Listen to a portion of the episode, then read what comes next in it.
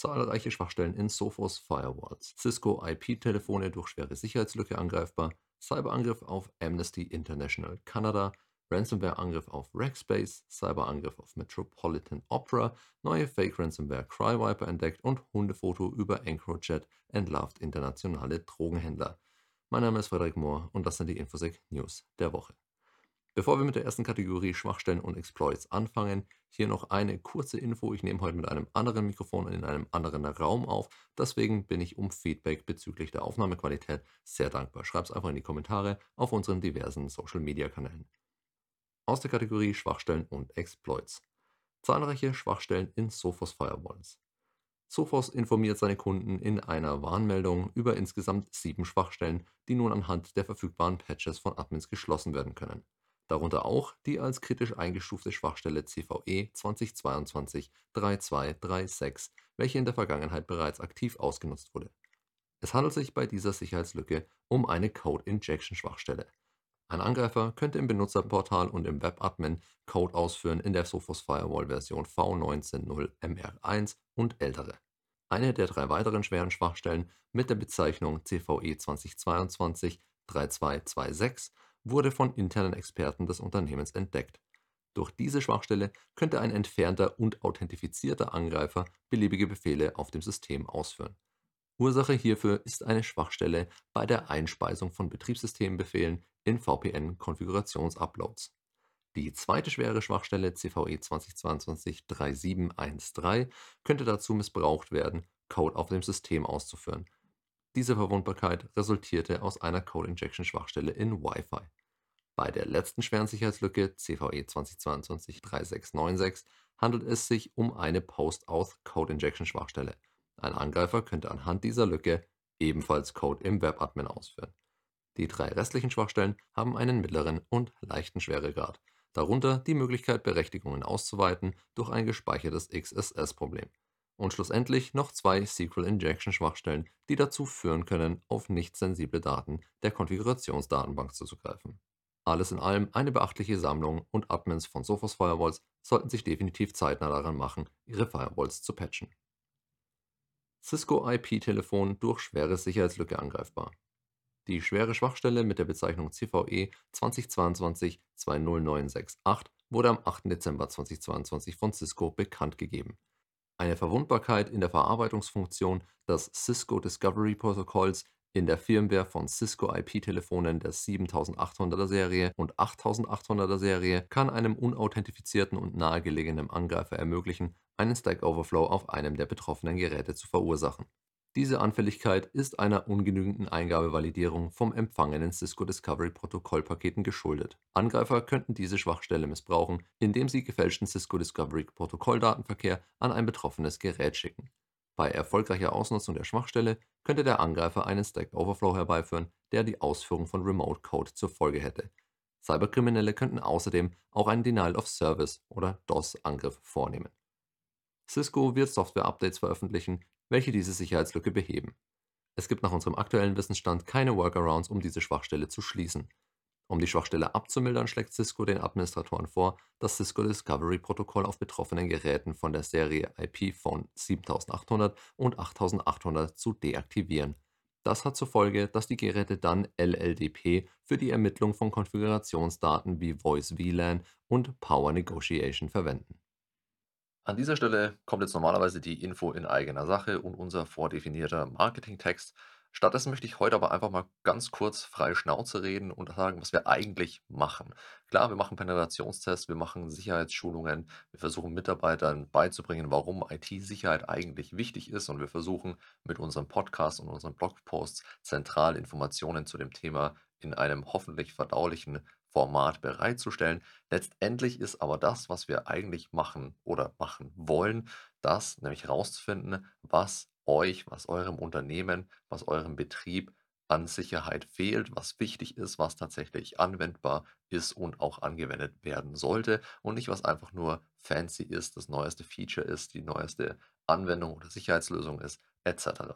Wenn ihr also einfach einen pragmatischen Ansatz bezüglich Sicherheit fahren wollt, dann meldet euch einfach mal bei uns. Ihr erreicht uns über contact@lastbridge.com oder über unser Kontaktformular auf www.lastbridge.de. Ich freue mich auf interessante Gespräche, auf eure Probleme und darauf, dass wir hoffentlich gemeinsam auch gute Lösungen für euch finden. Jetzt sind wir aber vom Thema genug abgeschweift. Zurück zu den News. Aus der Kategorie Hackergruppen und Kampagnen. Cyberangriff auf Amnesty International Kanada. Amnesty International Canada gibt in einer Mitteilung eine Cyberattacke bekannt. Im Oktober 2022 stellte die Menschenrechtsorganisation erstmals verdächtige Aktivitäten in ihrer IT-Infrastruktur fest. Sie beauftragte daraufhin ein hochqualifiziertes Team von forensischen Ermittlern und Cybersicherheitsexperten. Die Sicherheitsexperten ergriffen sofort Maßnahmen zum Schutz der Systeme und untersuchten die Ursache des Angriffs.